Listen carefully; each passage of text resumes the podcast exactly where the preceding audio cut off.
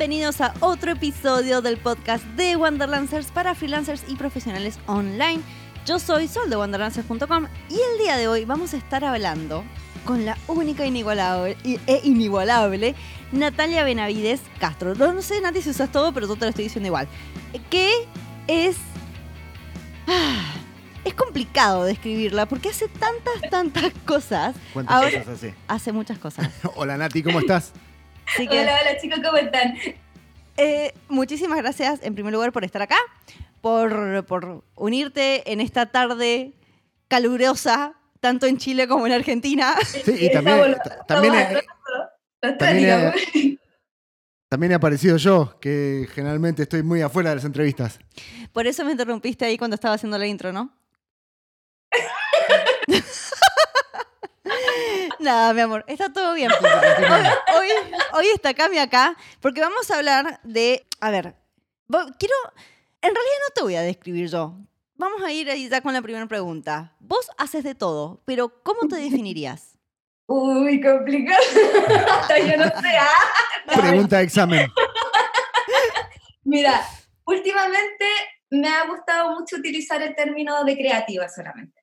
Me considero una persona creativa y fin, ¿cachai? Porque he realizado, como tú dices, tantas cosas que ya no me considero yo, de profesión soy ilustradora.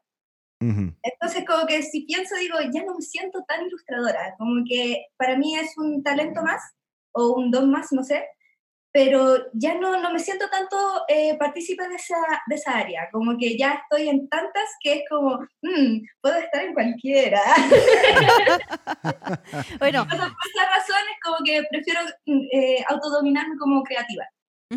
Son lo que, lo que viste ahora en el mundillo se dice como eh, un emprendedor multifacético o una cuestión así. No, Multipurpose, Es que a mí no me gusta eso, porque, por ejemplo, como... Había un nombre para esto y en este momento no me lo puedo acordar. Uno puede eh, diseñar, ilustrar y tener un montón de herramientas o ámbitos donde se mueve, pero yo me gusta tomarlos más como, ok, sé, estoy en varios ámbitos porque todos me aportan algo para mí como un creativo. Creo que la palabra global es la que vos dijiste, Nati, creativo. Claro, sí, exactamente, porque a la larga, como que a mí se me ocurre una idea y digo, ¿con qué medio lo puedo usar? Entonces, si necesito dibujarlo, dibujo, pero muchas veces también lo puedo esculpir, o si es necesario, lo hago en tela, en confección. Entonces, como que mi obra se basa en lo que tengo ganas de hacer en el día, a la larga. Está bien, pero ahora te estás dedicando exclusivamente a vender aquellas cosas que haces, o también, por ejemplo, tenés clientes con los que trabajás como ilustradora o haciendo alguna de las otras cosas que, haces de las eh, múltiples. Es como por, por, etapas. Por ejemplo, este periodo, en mi caso, estoy trabajando para una editorial. Editorial. Editorial. editorial. no, no, no, acá no se edita nada. Todo sale, todo sale es todo crudo. No, para una editorial haciendo ilustraciones para libros infantiles. Ajá. Entonces, eh, ahí, sale mi lado ilustradora y cuando no estoy en eso, estoy trabajando directamente para la tienda. Mira vos, qué copado. Y para muchísima gente es como un mito vivir de ilustración. Toda la, la, parte de artistas que todos conocemos siempre dicen, no, que no se puede vivir de esto, que esto tiene que ser un hobby, que no se puede vivir del arte. Que no se puede vivir del arte. Eh... hambre. Ay, Dios. Bueno, sí, pero no tanto. ¿ah? ¿Cómo, qué te llevó a decir, no, a mí amo hacer lo que estoy haciendo y realmente me voy a armar un negocio o voy a armar mi profesión en base a esto que todo el mundo dice que no se puede? Uy, ahí como que me hiciste recordar cuando estudié ilustración y cuando ya empecé a ejercer como ilustradora, y la verdad creo que todo esto nació un poco por parte de la ignorancia mía del campo laboral como ilustradora acá al menos acá en no sé cómo será en otros lados. Que yo dije, ya, voy a estudiar ilustración, eh, voy a salir y voy a buscar pega y voy a trabajar. ¿Cachai? Como que yo lo tenía así súper planificado. dije, no, voy a trabajar y todo. Sí. Y efectivamente salí del instituto, me puse a hacer portafolio, empecé a mandar cosas y no me llamaron en dos años. dos años. Fue como que nunca me llamaron, no, pero es chistoso. En todos esos dos años que no me llamó una empresa para trabajar, a mí se me ocurrió mi primer como microidea para trabajar, que fue realizar caricaturas de matrimonio. Ajá. tú te vas a casar, como que te piden eh, una ilustración para colocar en los partes de matrimonio, un pendón, etc. Y súper al azar. Una clienta me manda una imagen, me dice, mira, tú haces estas ilustraciones. Yo le digo, mira, no hago algo tan así, pero este es mi estilo. Sí, me encanta. Quiero una caricatura porque me voy a casar. ya, ok. Y empecé con ella, así súper como, ya, una clienta al azar. Esa clienta le dio mi contacto a otra novia y esa novia le dio el contacto de otra novia y no me di ni cuenta y estuve trabajando creo que muchos años, cinco años, seis, haciendo caricaturas para matrimonio. Y esa fue mi fuente de ingreso mucho tiempo. Mira. Sobre la misma que después de dos años, pues se decía, después de dos años estuve sin trabajar, me empezaron a llamar las editoriales porque querían trabajar conmigo. Y fue como, ah", y ahí empecé a trabajar, y fue como, pues te digo, fue como que la gente efectivamente tiene ese miedo de, de que te vas a morir de hambre como artista, pero yo creo que si no te muestras, o si, y ahora que con tanto internet y con tantas redes sociales puedas hacerlo, si tú no te expones, si tú no muestras tu pega, obviamente no te van a llamar. Efectivamente. O sea, no, no es una cosa que sea un imposible, se puede. Sí, sí se puede. Igual, a ver, hablemos un poquito de esto de, de las redes sociales, eh, porque como vos decís, en este momento, si vos no tenés redes sociales, especialmente si te estás dedicando al arte, medio como que, chao, perdiste. Pero hay un montón de gente de que publica cosas, comparte cosas e igual no le da resultados. O sí, va, qué sé yo. depende de las estrategias. yo estaba escuchando más lo que dice Nati, pero sí, depende mucho de, depende mucho de las estrategias que tengas. Porque, por ejemplo, hay gente que publica más, no sé, caricaturas y nada más. Y hay gente como Nati que hace un montón de cosas. Entonces la gente empieza a decir, uh, a ver esto, a ver lo otro, empieza a ver los procesos, como estábamos hablando hace un rato. Empieza a ver los procesos y me parece que eso es mucho más interesante. Claro, vos, por ejemplo, ¿qué dirías? Porque además me la juego de que seguís un montón de ilustradores en redes sociales y demás. ¿Vos qué dirías de que... Eh, si es que hay alguna diferencia entre alguien que simplemente postea sus cosas y que dice, ah, no, se puede vivir de esto porque ni siquiera me dan un like, no sé, en una foto de Instagram, y alguien de que realmente está consiguiendo clientes a través de sus redes sociales. Yo creo que va un poco, como decía Camila, del enfoque. Porque, por ejemplo, yo sigo efectivamente muchos ilustradores, pero, no sé, por decirte, si un ilustrador se enfoca en solo pintar paisaje, el público objetivo de ese ilustrador va a ser súper mínimo. En cambio, un ilustrador que sube constantemente ilustraciones, no sé, como te digo, mi ejemplo de caricaturas matrimoniales, va a seguir llegando gente porque constantemente gente se casa.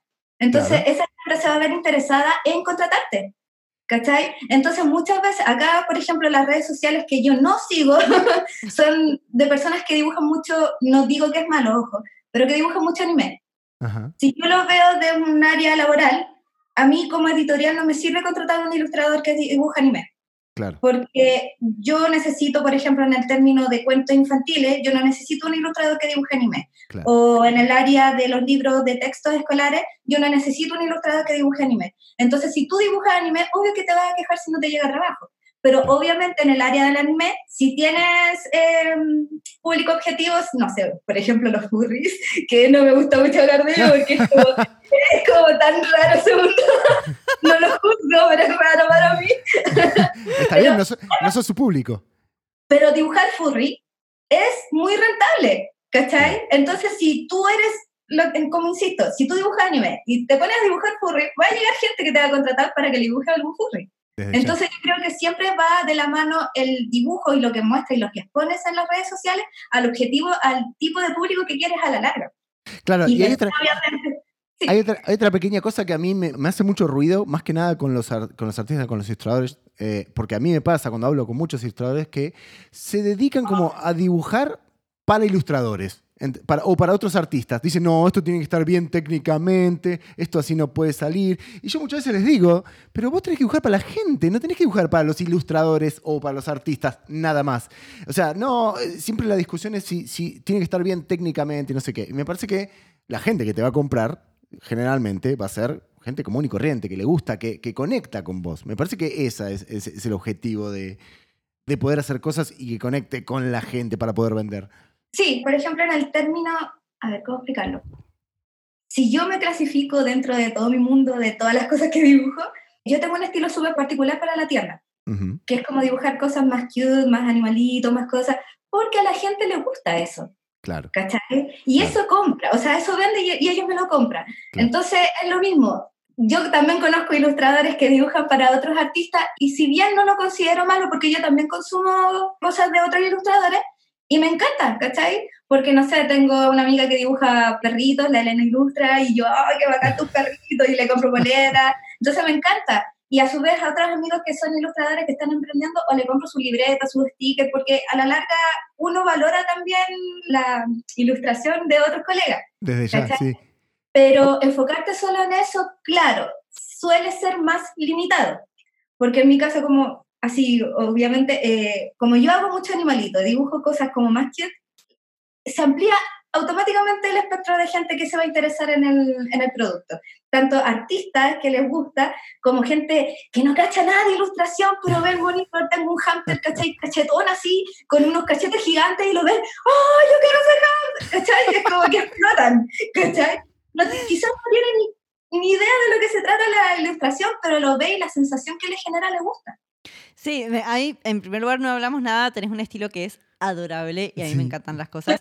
Y es cierto, pero siempre nosotros cuando nos movemos con, lo, con, el mundito de ilustradores, y ojo que los diseñadores también pecan de esto, eh, y fotógrafos, o sea, todos aquellos que generamos cosas visuales, siempre tenés como estos dos bandos, aquellos que dicen, no, yo voy a hacer lo que yo quiero hacer y solamente lo que yo quiero hacer, y aquellos que dicen, no, yo quiero poder vivir de esto, entonces inevitablemente empezás a flexibilizar de alguna manera eh, o tu estilo o las cosas que empezás a hacer, porque realmente necesitas la plata. Y está como esta desconexión entre el artista, así como el ser mítico, y la gente que tiene la plata, que no hablan el mismo idioma. O sea, uno si quiere vender, tiene que entender de que tenés que hacer cosas que la gente quiera comprar, básicamente. Pero también, si lo coloco de, la, de, esa, de, ese punto de vista que tú me indicas, a la larga esa es la pega tuya como ilustrador. ¿no? Colocándome como ilustradora, en este momento, ¿eh? colocándome ilustradora, ¿cachai? Es tu pega, porque si a mí llega la editorial y me dice, Natalia, necesito que me hagas 10 ilustraciones para un texto escolar, yo tengo que crear material para un texto escolar. Si me dicen, Natalia, necesito dos ilustraciones para una portada que tenga el estilo realista, yo tengo que cumplir y hacer las dos ilustraciones para el estilo realista. A la larga, esa es mi pega como ilustradora, saber comunicar, saber crear un producto que sirva. ¿Cachai? Claro. Entonces, si no soy profesional en eso, entonces, ¿para qué? No sé, ¿cachai? bueno, Porque claro. obviamente yo como artista, hay otra etiqueta, yo dibujo lo que quiero, ¿cachai? Yo dibujo lo que a mí me interesa, por ejemplo, hace poco dibujé a Leia porque Carrie Fisher, su aniversario, pero ¿cachai? Que yo dije, no, eh, me gusta esto, lo dibujé a mi pinta y chao los estereotipos, si no me interesa, si a ti, a ti no te gustó, nada, eso lo dibujé por mí, para mí.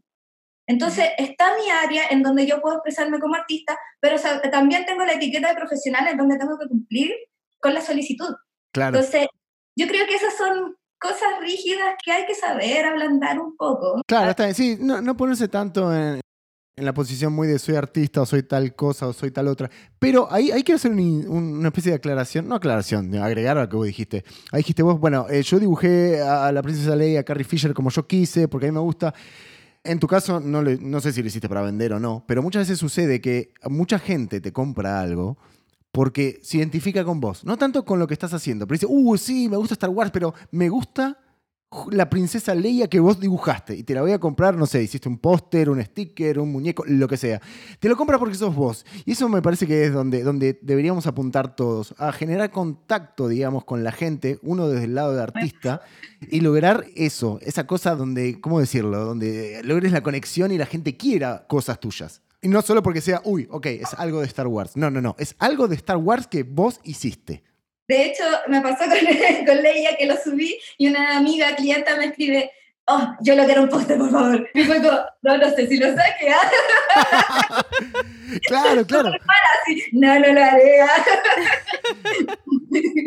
Claro, bueno, me parece, me parece que de los artistas y los ilustradores y toda la, la, gente que por lo menos nosotros seguimos deberían entender eso, porque la discusión siempre es esa, ay, no vendo nada, es muy difícil o no sé qué. Tienen que entender ese concepto para poder lograr vender cosas. Sí, yo creo que eso le pasa y le ocurre mucho a los artistas que se encasillan mucho con un estilo. Puede Entonces, ser. Sí. eh, eh, se, se, limita dentro de eso. Entonces, por eso te decía, como profesional uno tiene que adecuarse a ciertas solicitudes y por ende ser, eh, no recuerdo el término, pero que seas capaz de cambiar de estilo rápido. Ah, sí, ¿Cachai? que seas versátil. Eh, versátil, muchas gracias. Está- Claro, por ejemplo, a mí muchas veces se me criticó que era muy versátil. ah, mira. A mí Mira. me lo dan como un carácter negativo, porque me decían, ah, no, tú no dibujáis estas cosas, porque no podéis pasar del estilo realista a una caricatura tan así, eso- tan simple. Y es Es como una lucha con el ego. Yo creo que esos son los artistas que no saben luchar contra su propio ego. Esos son. Y son otros artistas que te dicen, ah, no, vos haces muchas cosas o te encasillás. La gente que te... que, ah, esto es para la- alguno que se esté planteando tener una tienda con ilustraciones o con arte o lo que sea. La gente que te compra no le importa. No, que no le importa. No le importa. O sea, no le importa de que vos estés saltando de estilo. Ah, cuando es no, la gente no. que te está Pero es comprando. lo que estamos hablando antes. Y, y vos, reci- eso. vos recién, Nati, dijiste, si vos te encasillás, es medio como malo. Pero yo no creo que sea tan malo. Lo que sí creo malo, que vos podés hacer, por ejemplo, no sé, un estilo chibi, por ejemplo, cabe- eh, muñecos cabezoncitos pequeños y que sean tiernos. Me parece que lo malo es que si vos te querés encasillar porque estás en todo tu derecho, a decir, no, yo hago esto y nada más, ok, está perfecto. Me parece que es malo que vos no entiendas dónde está la conexión con tu, con tu audiencia. ah, eso claro, o sea, siempre va de la mano de cómo tú te expresas con los otros artistas, porque a la larga, por ejemplo, eh, yo tengo un amigo, el Dani, que dibuja así, ves sus ilustraciones como, Dani, ¿qué estás dibujando? Así una volada, así tipo, no sé, eh, un mundo tipo Jodorowsky, no sé, una cuestión muy volada. Y, y como que tú ves las ilustraciones del Dani y es como, "Ya, Dani, no sé qué te dibujando". Pero es tu estilo, es muy bacán y a él lo hace feliz, ¿cachai? Dibujar. Claro, Entonces, y él tiene trabajo dibujando así, claro. ¿cachai? claro, Entonces, eso no que, claro, que menos mal que me hiciste ítem, no es malo, no es malo encasillarse tampoco, pero Claro, yo creo claro. que también va un poco de la mano en tú como artista, en cómo te expresas y cómo respetas a tus otros colegas.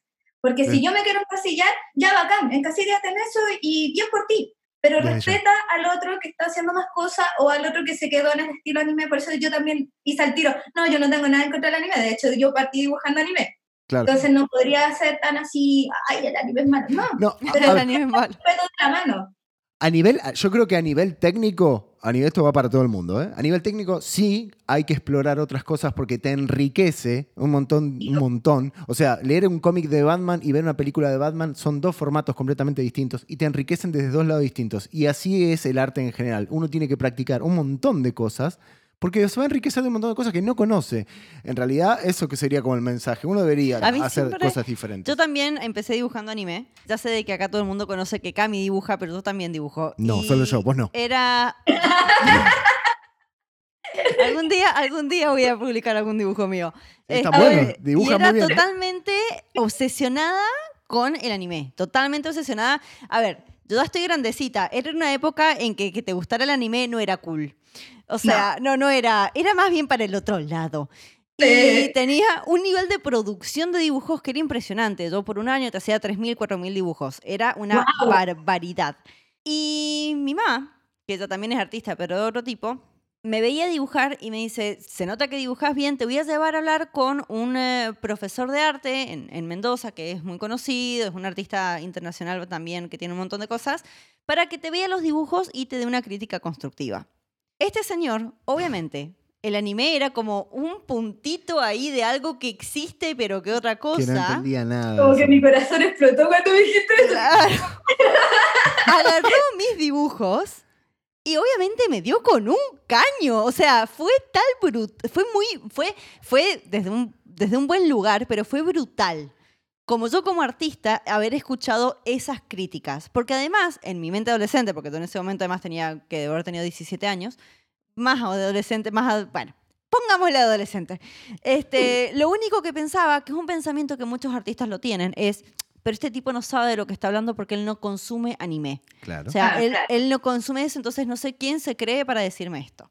Y me fui enojadísima, me acuerdo de la casa de este señor, como, ah, que critica mi arte. ¿Qué sabe él? Y Sí, no, no sabes lo que es el anime. tal cual. Que siga pintando jarrones. Tal cual. No fue, ojalá, mira, jarrones, jarrones. Te queda muy linda esa naranja. Adiós. Adiós, adiós, chao. No fue hasta que entré en la, en la universidad, yo soy diseñadora, yo estudié diseño, y en el programa en el que yo estudié, era mucho, mucho, mucho de hacer cosas a mano alzada. Teníamos dibujo durante los cinco años que duraba la carrera y todo se hacía a mano. Teníamos dibujo a mano alzada uno, dos, dibujo aplicado, qué es eso.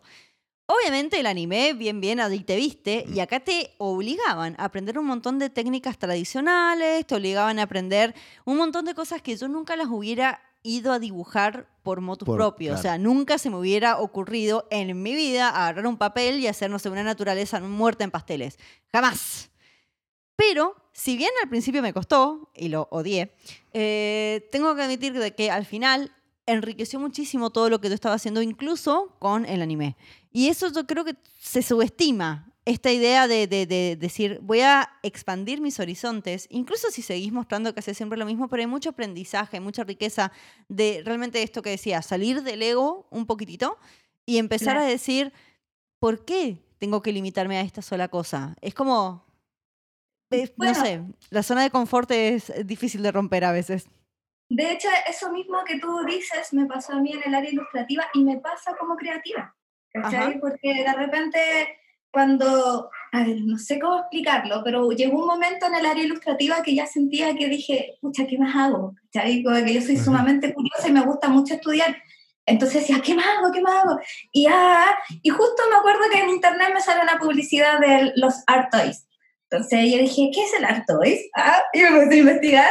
Y claro, ya ahí está el tema de esculpir tus figuras propias y a su vez como que eso va muy de la mano con hacer ilustraciones de tu figura, como que tiene todo un trasfondo, no es como llegar y esculpir nomás. Claro. Entonces dije, quiero hacerlo. Y me acuerdo que me inscribí y ahí es donde me hice amiga de mi partner, la Cecilia Villacres, que ella es de Love Cat Collective y hace todo este mundo de arte y le tiene unas cosas hermosas. Y claro, y ahí descubrí otra área y descubrí que podía esculpir y descubrí que era capaz de hacer eso. ¿Cachai? Y yo dije, "Mm, interesante, si puedo hacer esto, ¿qué más puedo hacer? Fue un camino de ida para vos. O sea, está. Y después, por ejemplo, hice un, un curso de encuadernación, pero de la encuadernación al hilo. Y Claro. también fue como, "Mm, también puedo hacer esto, ¿qué más podemos hacer? Entonces lo mismo, yo creo que se aplica en el área ilustrativa o en el área creativa en general, que si tú no tienes un poco de curiosidad, yo, al menos desde mi punto de vista, no quiero que alguien después me diga, no, no es así. si no tienes un poco de curiosidad, eh, te vas como matando poquito a poquito por dentro como artista. Porque hay que tener curiosidad, la curiosidad es la que te mantiene activo, lo que te genera crear piezas ilustrativas interesantes o crear una pieza de escultura interesante, como que siempre mantenerse así como, "Mm, quiero aprender esto. Está re bien. Y hablando de eso, ya que, ya que me diste pie, te voy a preguntar por eso, porque estuvimos mucho hablando de la ilustración, pero vos en este momento vendés todo. No sé cómo decirlo Ajá. mejor. Este, vendés Vende de de, absolutamente Menos de mi todo. cuerpo, menos mi cuerpo. Gracias, gracias. Todo, todo. lo voy a Este, ¿cómo, especificar. cómo fue el salto de decir, bueno, paso del papel o de, o de lo de bidimensional a crear un montón de productos y armar un negocio en base a eso? Yo creo que fue en el proceso que tuve cuando comencé en las ferias. En la feria uno como ilustrador lleva productos, obviamente, con sus ilustraciones, pero noté que no, no es que no tuvieran enganche, sino que los productos me daba la sensación que no eran vendibles. Me Ujú. explico. Usualmente los ilustradores que están en eventos y en ferias llevan las postales, llevan stickers, llevan libretas pequeñas, cosillas o cocheteadas bien sencillas. Y, y como que si te colocas a mirar a todos los ilustradores, si hay en un evento 50, los 50 llevan lo mismo. Entonces decía, no, algo está mal aquí. Porque ahí ya empieza como la, la competencia en que qué ilustración es la más bonita para comprar como usuario. Entonces decía, no, es que no, está ese ítem y después esa sensación de la gente quiere comprarte, pero necesita algo tangible, algo que le sirva, ¿cachai? Algo que lo vaya a llevar al día a día. Entonces recuerdo que ahí mi primer pie fue el tema de las poleras. que la polera, todos vestimos ropa, todos necesitamos polera. Entonces ahí comencé con las poleras y me di cuenta que efectivamente se vendía. Después dije, mm, necesito algo más que se destaque dentro de estos 50 ilustradores que vendemos lo mismo, algo más interesante. Y ahí fue como de lo mismo, este, entré en este curso de Art Toys y la Ceci me, me explicó cómo se, se hacía la figura de resina y comencé con el tema de las resinas. Dije, mm, ¿qué puede ser interesante? Ya, hagamos llavero, como lo más básico. Ya, vamos a hacer llaverito, ¿eh? ya, me salió. Después la gente me decía, uy, esto está bonito, pero como para, eh, de estas figuritas para refrigerador, como imán. Los imanes. Mm, que me puse a hacer imanes, los llevé a los eventos. Entonces la gente como que empezó, ay, ay. Y después como que las figuras eh, gustaban, pero ya como que la gente necesitaba que estuviera en otro formato. Y ahí se me ocurrió hacer los cojines. Fue como, ya, vamos a hacer cojines. Me puse a hacer cojines, los, los dejé ahí, puro. Me mata porque te van hablando producto, producto, producto. Sí, no, pero la línea, historia me línea, gusta, me línea. encanta, me encanta. Entonces, y por ejemplo, también tengo las líneas de, como de papelería, en donde hago cosas también, porque eso es lo otro, me gusta crear productos, voy, voy a ponerle etiquetas, me carga la etiqueta, pero para que se entienda, como los de Elite y los productos más baratos. Entonces tenía líneas de productos más económicos también con las mismas ilustraciones y se iba, pero la gente también, hoy esto cuesta un poquito más caro, pero me gusta la ilustración, me lo llevo acá. Entonces también tenía marca página, aro y cositas así como muy, muy baratas y la gente, ah, yo lo quiero llevar. ah". Entonces ahí también juego con el formato del producto que sea tanto económico para que lo puedan comprar todos y algunos de más, desde el precio más elevado para que también si lo quieren en otro formato se lo puedan llevar. Claro. Ajá. Igual te quería, cambiando así como vorazmente de tema. Vorazmente no es la palabra que estaba buscando. Bruscamente de tema. Bruscamente de tema. Es el calor, es el Es calor. A Soledad le Eh, afecta el calor muy rápidamente. calor. Este, porque no todo está buenísimo. A ver, sé que lo estás contando como fácil, más o menos, como que ha sido un proceso súper orgánico para vos. Que, ojo, yo creo que para la gran mayoría de los emprendedores siempre es muy orgánico, siempre y cuando estés atento a lo que te está diciendo la gente, a lo que te están diciendo tus clientes, a lo que te está diciendo el mercado. Es lo que hablamos recién. ¿no? Claro. Pero no siempre todo es tan fácil y yo sé de que hace poquito, no miento, no fue hace poquito, hace un año, un poco más, tuviste un problema con otra chica que dibuja, otra artista, que te acusó de plagio. Y sé que eso tuvo como un montón de consecuencias. A ver. Sí, Ah. sí. Eso fue un proceso también bien especial. Esto efectivamente también fue en el inicio de, de cuando estuve participando en eventos. Y bueno, fue como en el 2017, así que son dos años. ¿verdad? Ah, dos años. Tres. ¿Cómo Ya pasa el tiempo? 2020. Ya estamos, tres. Bueno, ya estamos en el estamos en 2020, 2020. claro. Como coloqué en un post que hice hace poco sobre el tema, porque mucha gente sabía el rumor, pero nadie sabía bien en detalle el tema. Nunca voy a saber por qué pasé por esto. Uno puede deducir, ¿cachai? Y decir, no, es que, pucha, a lo mejor te tenían, todos me decían, no, te tenía envidia porque tus ilustraciones eran mejores que las de ella, pero uno, al no saber la otra parte, siempre va a especular. Pero claro, si uno puede encasillar o no sé, cualquier cosa, se puede decir que en parte esta niña se molestó a lo mejor porque yo dibujé un animal que ella vendía, también dibujaba el mismo animal en sus productos. Entonces a lo mejor por ahí va el tema de la molestia, no sé. Y, y claro, una cosa es la molestia, pero eh, ir y llegar y a, a comentar en los eventos, porque esto empezó como rumor, en los eventos y decir que yo le estaba plagiando, fue como, ¿qué? ¿Excuse me? ¿Qué me está diciendo? Y fue como súper impactante, porque efectivamente es como, pucha, ¿cómo explicarlo? El momento y la situación no fue agradable porque yo estaba como ya obteniendo mi, mi público, mis clientes en los eventos, y cuando esta niña cachaba que el mismo público que me iba a comprar a mí lo iban a comprar a ella, ella empezó a decirle, no, no le compren a ella porque ella eh, me plagió. Y así directo, porque a mí me llegó una niña, me acuerdo yo que en un evento de la, de en un evento que estuvimos, nuestros como puestos estaban muy cerca. Y me acuerdo que yo estaba, estaba con las ilustraciones y mis cosas y de repente se acerca una chica. Y miraba, miraba mis cosas y, y su actitud era súper rara. Y yo dije, ya, ¿qué pasa aquí? y, claro, y ella me dice, oye, la niña que está allá, y como que le indica, eh, está diciendo que tú le robaste las ilustraciones. Y yo así como quedé impactada, muy, ¿qué? ¿Qué? Así como que. ¿Qué me What? diciendo? Claro, así como, ¿qué? Y yo la, me dije, estas son mis ilustraciones, ¿qué me estás diciendo? Y como que hasta la misma niña yo creo que miró mi trabajo y no me dijo más porque se dio cuenta que las ilustraciones eran completamente distintas, Claro. ¿cachai? Entonces como que la niña miró y se fue. Entonces ahí fue como, ¿qué está sucediendo aquí? Entonces luego mis propias amigas, que yo en, este- en ese momento estaba con mi amiga Luna, la- también es ilustradora, y con mi amiga Inger, y ellas también quedaron. Así, disculpando la expresión chilena, qué chucha, así, ¿cachai? Porque fue como muy gratuito, no, no sabíamos Claro. por qué fue todo eso. Y claro, después de como de esas situaciones que viví muy malas experiencias, de hecho, un, pucha, es un- una grosería muy ordinaria chilena, pero Dila, no importa. si quieren le ponen un pitito. No, dila, no hay problema. Acá, acá no hay una problema. persona literalmente fue a mi puesto y me dijo, ladrona culia. Así. Entonces yo quedé mal.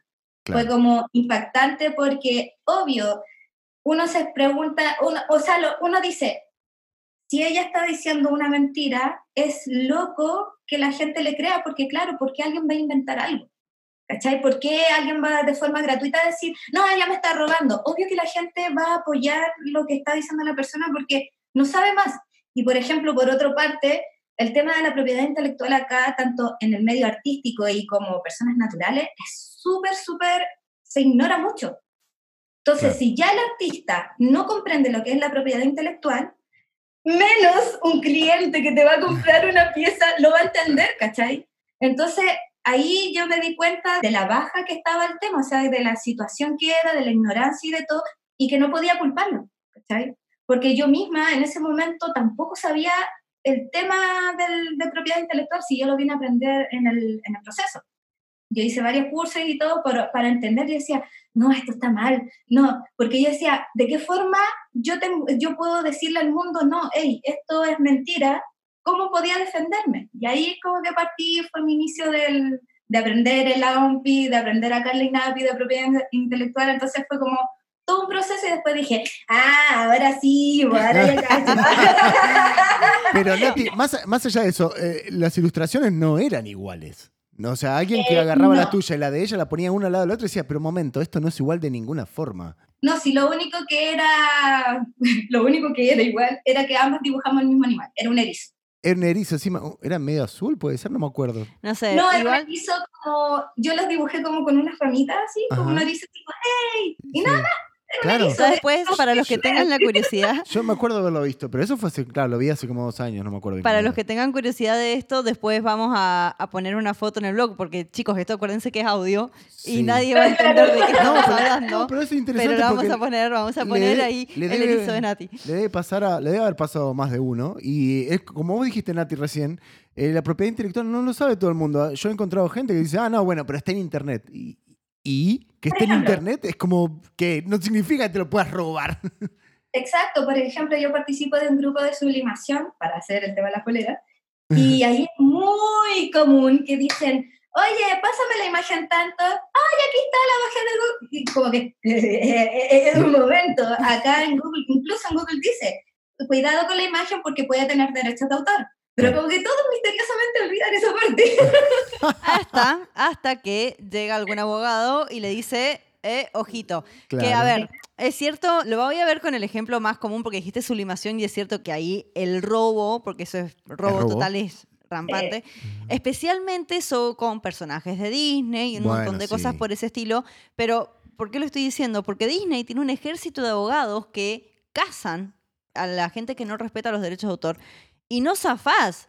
No le vas a decirlo en contra en internet. Vas a pagar y vas a pagar mucha, mucha plata. Sí. Y también hay una cuestión que a mí medio como que me, me molesta de lo que vos decís. Es un artista acusando a otro artista. Claro. ¿Por qué si sabes que las cosas no son así? Pero la pregunta que yo te quería hacer con todo esto, porque podemos hablar un montón del tema de las ramificaciones legales y un montón de cosas así, que no son, no son entretenidas bajo ningún punto de vista, pero quería preguntarte a vos, ¿cómo hiciste? Porque fueron, sé que fueron dos años bastante largos y que tuvo consecuencias muy reales esto para vos. ¿Cómo hiciste para Sobreponerte. sobreponerte mentalmente, con la actitud, mantenerte con la actitud positiva para seguir con lo tuyo por más de que sabías de que esta chica, nada, te estaba acusando de cualquier cosa.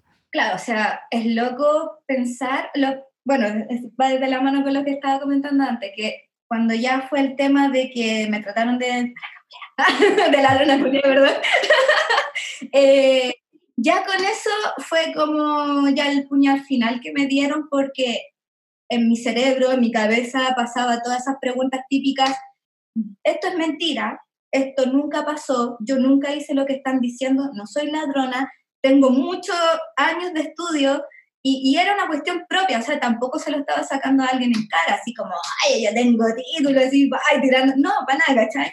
Pero uno como que yo misma pensando, por ejemplo, yo eh, pagué varios cursos en Schoolings, no sé si lo ubica en la plataforma, y yo tomé un curso con Nathan Fau, que es el que hizo la, eh, como el, el background y las ilustraciones para El gato con botas, para DreamWorks, películas como Blue Sky, y también tomé un curso de caricaturas con Jason Saylor, que es sequísimo, se lo había trabajado para la New York Times y varias revistas allá en, en Gringolandia. Y fue como, loco, yo he invertido plata en mí, en generar, en que yo, en, para poder como mejorar mi calidad como artista, como ilustradora, ¿por qué me está pasando esto ahora? Así como que un rumor, un simple rumor, destruyó como todos mis años, ¿cachai? De ilustración. Así lo sentí. Fue heavy. Sí. ¿cachai? Porque se colocó en duda mi calidad como profesional. Y esa cuestión fue heavy. Porque por mucho que te digan, tu ilustración no eres tú, yo soy la artista que crea las ilustraciones a la larga. Entonces fue un choque emocional heavy. Entonces ahí las, las cosas, las cosas, las cosas, como que recuerdo ese momento y es como el momento oscuro de mi vida, así como que, no sé, como que lo recuerdo y es como verme así como una Natalia completamente distinta a la de hoy o la que soy siempre.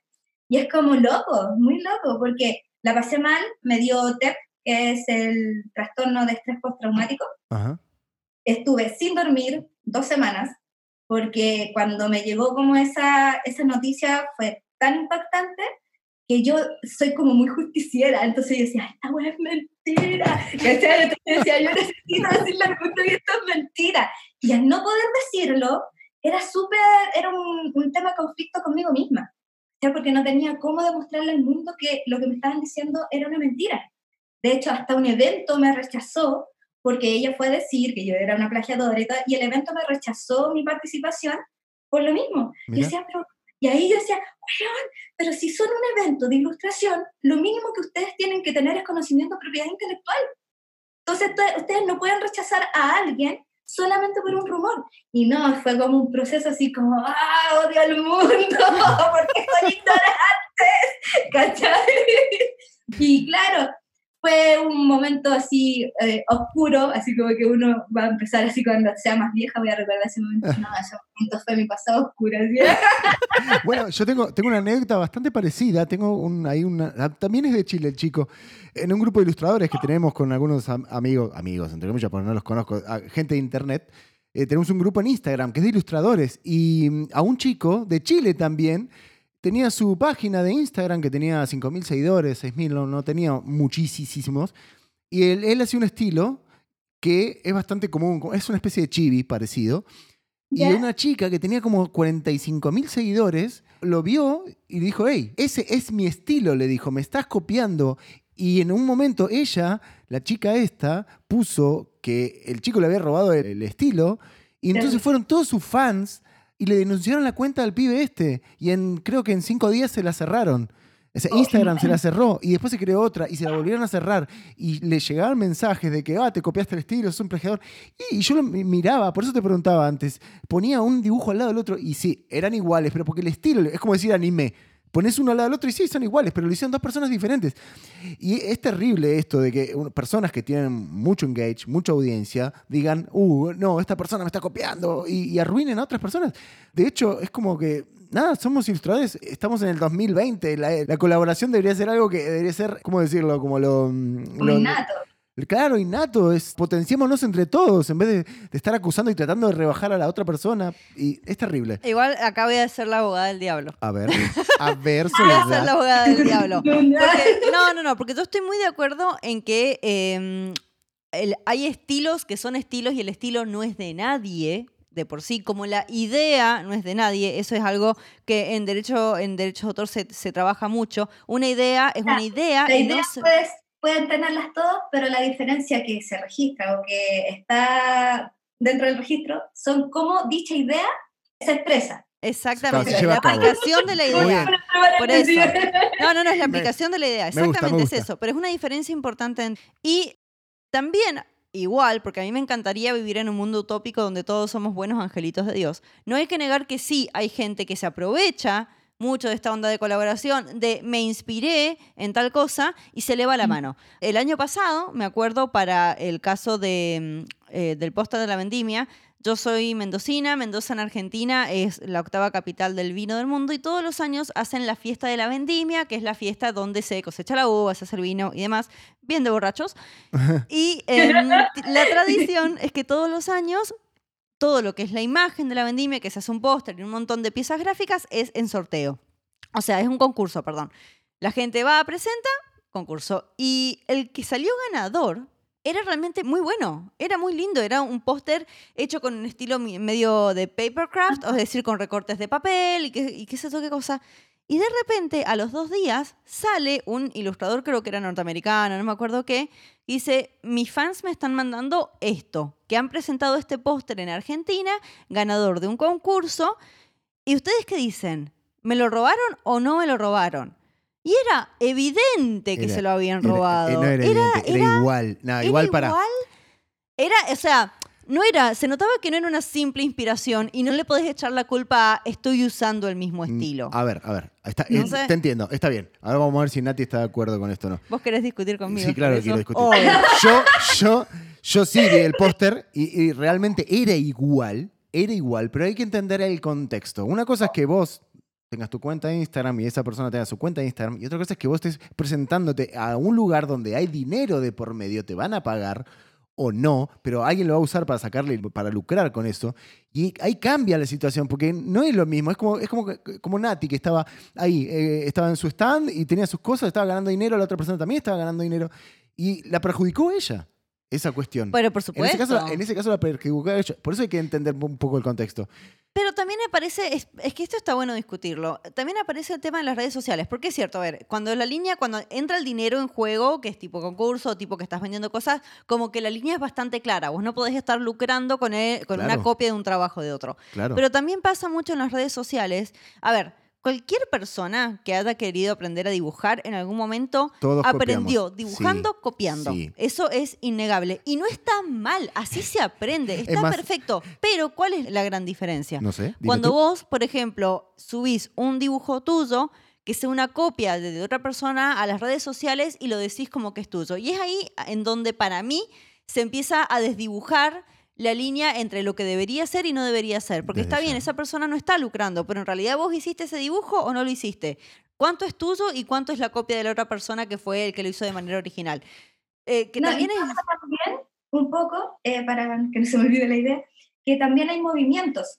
Por ejemplo, antiguamente estaba el movimiento, no sé, el cubismo, y todos los artistas dibujaban cubismo, o el, no sé, el hiperrealismo, y todos dibujaban hiperrealismo. Actualmente también existe un movimiento, y todo, que existe, no sé, eh, que tiene un nombre pero no me puedo acordar, que son unas chicas como muy lindas, como muy kawaii, con unas zapatillas enormes en tonos pasteles. Es como una ilustración que es una corriente que viene en Estados Unidos, y acá en Chile hay ilustradoras que lo toman, y, y son preciosas porque si bien la ilustración nació allá, las ilustradoras toman esa corriente artística y hacen algo como expresando su trabajo, o sea, no es una copia directa, es una influencia, pero trabajando en el estilo. Entonces yo creo que va un poquito por ahí, ¿cachai? Que a la larga uno efectivamente puede tomar pequeños extractos de diferentes artistas, pero obviamente hay estilos que se marcan mucho y que si tú lo vas a copiar te van a decir, no, estás copiando esto y se nota mucho. Puede y probablemente no intenten ser con lucro. Por ejemplo, puede ser una artista que está recién comenzando, está subiendo sus ilustraciones a su cuenta de Instagram y de repente dice, pucha, hoy día me va a hacer una ilustración de Dre Struzan y voy a hacer esto tipo un póster tipo Star Wars, pero con, no sé, con una película imaginaria mía. Y eso no está mal, Claro. ¿cachai? le- Porque a la larga, como tú dices, uno va copiando de repente desde el, el inicio. Yo dibujaba mucho Dragon Ball, mucho Dragon Ball. ¿Quién no? De hecho, me costó mucho después dibujar personas finitas, todas las dibujo con un cuello enorme y con mucho Todo pectorales. musculoso. Oh, sos de las mías. Sí, yo aprendí con. Yo copiaba Dragon Ball para los hombres y Sailor Moon para las mujeres. jamás Era como una anime. mezcla muy No, rara. yo dibujaba o Dragon Ball o Ranma. Era, era mi favorito. Jamás dibujé anime, eh, jamás No dibujé sabes de lo que anime. te perdiste, no sabes de lo que te perdiste. Exacto, no sabes de lo que te perdiste. Envidia, me tienen envidia. No, pero sí dibujaba más Garfield, esas cosas que, bueno, mi estilo va más por ese lado. Entonces, para retomar, yo creo que uno no tiene, no, no debe existir como un problema o un tabú en que uno se inspire en otros artistas. Claro, Eso debiese ser algo, incluso algo normal. claro. Pero eso no quiere decir, y lo que decía Sol, no se va a negar que existen artistas que quieren aprovecharse de las ilustraciones de otros, porque existen cuentas falsas de Instagram que bajan ilustraciones de otros artistas para colocarlas en sus cuentas y vender productos de ellos, y eso Sí. existe. Sí. Tampoco vamos a ser como ciegos ante esa No, situación. no, por existe. supuesto. Por supuesto. ¿cachai? Pero los artistas o los creativos o los ilustradores que son de real y que realmente quieren dedicarse a esto, van a comprender que existen normas y que existen ciertos parámetros que se respetan. ¿cachai? Claro. Por ejemplo, en mi caso, como lo, lo que te comentaba anteriormente, cuando esta niña me hizo esta acusación y en mi mente pasaba, loco, he invertido mucha plata en mí para aprender, va de la mano un poquito con esto. Yo he dedicado mi tiempo para ir mejorando, o sea, yo no soy, yo no me considero una artista de cuna. Por ejemplo, Francisco dibuja desde que recuerda, ¿cachai? Y dice, no, yo he dibujado toda la vida. Y yo no, yo te digo súper marcado, yo empecé a dibujar a los 14 años. Yo no Ah, dibujaba desde arte, ¿cachai? A los 14 se me generó la curiosidad de dibujar, ah, empecé a dibujar Dragon Ball. Dibujaba Goku, dibujaba Gohan, mi Gohan era mi personaje favorito, ah, listo. Y de ahí dije, no, no puedo dibujar siempre Dragon Ball. Dibujé otros personajes, después me gustó el hiperrealismo, pero nunca enganché con el cómic americano, siempre con el, con el manga. Y fue como ya, ya, y ahí empecé a tener como un estilo mío, intenté crear un personaje, después no me gustó, y, ahí he estado yendo hasta ahora. Si de hecho es loco, pero yo digo, yo no tengo como un estilo, pero subo una ilustración y alguien me dice, ah, caché que era tuyo. Ah. No sé por qué, pero ya, será. y es porque quizás son los colores, la forma, la expresión, quizás qué es, pero la gente ya sabe cuándo va una ilustración mía. Claro. Entonces, por eso fue ese proceso como súper oscuro. Y ah, después dije, no, si esto hay que, tengo que saber salir de esto, decía. Porque primero, para retomar la pregunta de Sol, para que no nos vamos. en su momento, cuando vi todo como esto oscuro, me respeté a mí misma. O sea, yo no sé, espero no sonar mucho pachamámica, aunque lo soy un poco. pero dentro de mí decía, no, necesito, ¿cachai? Darme un tiempo a esta emoción. Sí, sí, suena bien pachamámica. No, está bien, está bien. Pero está Me re parece bien. genial. Pero, ¿cachai? Que yo decía, no, eh, yo he vivido muchas cosas como bacanes, muchas cosas interesantes dentro de mi familia, dentro de vida personal, con Frank, con todo.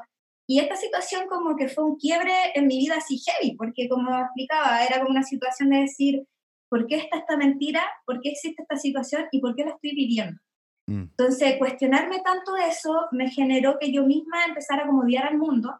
Ah, el mundo es injusto, las leyes no existen, la ley nunca va a estar a mi favor, y como que me empecé a llenar como de una oscuridad así terrible. Cuando me di cuenta de eso dije, no, no puedo ser tan oscura. Me no, no de Batman. No, no va en mí esto. dije, no, tengo que hacer algo con esto. Y ahí fue cuando ya, por ejemplo, recurrí a una, a, a una psicóloga para que me ayuda- ayudara un poco. Nunca pedí medicamentos por si acaso, siempre fue a la, a la buena.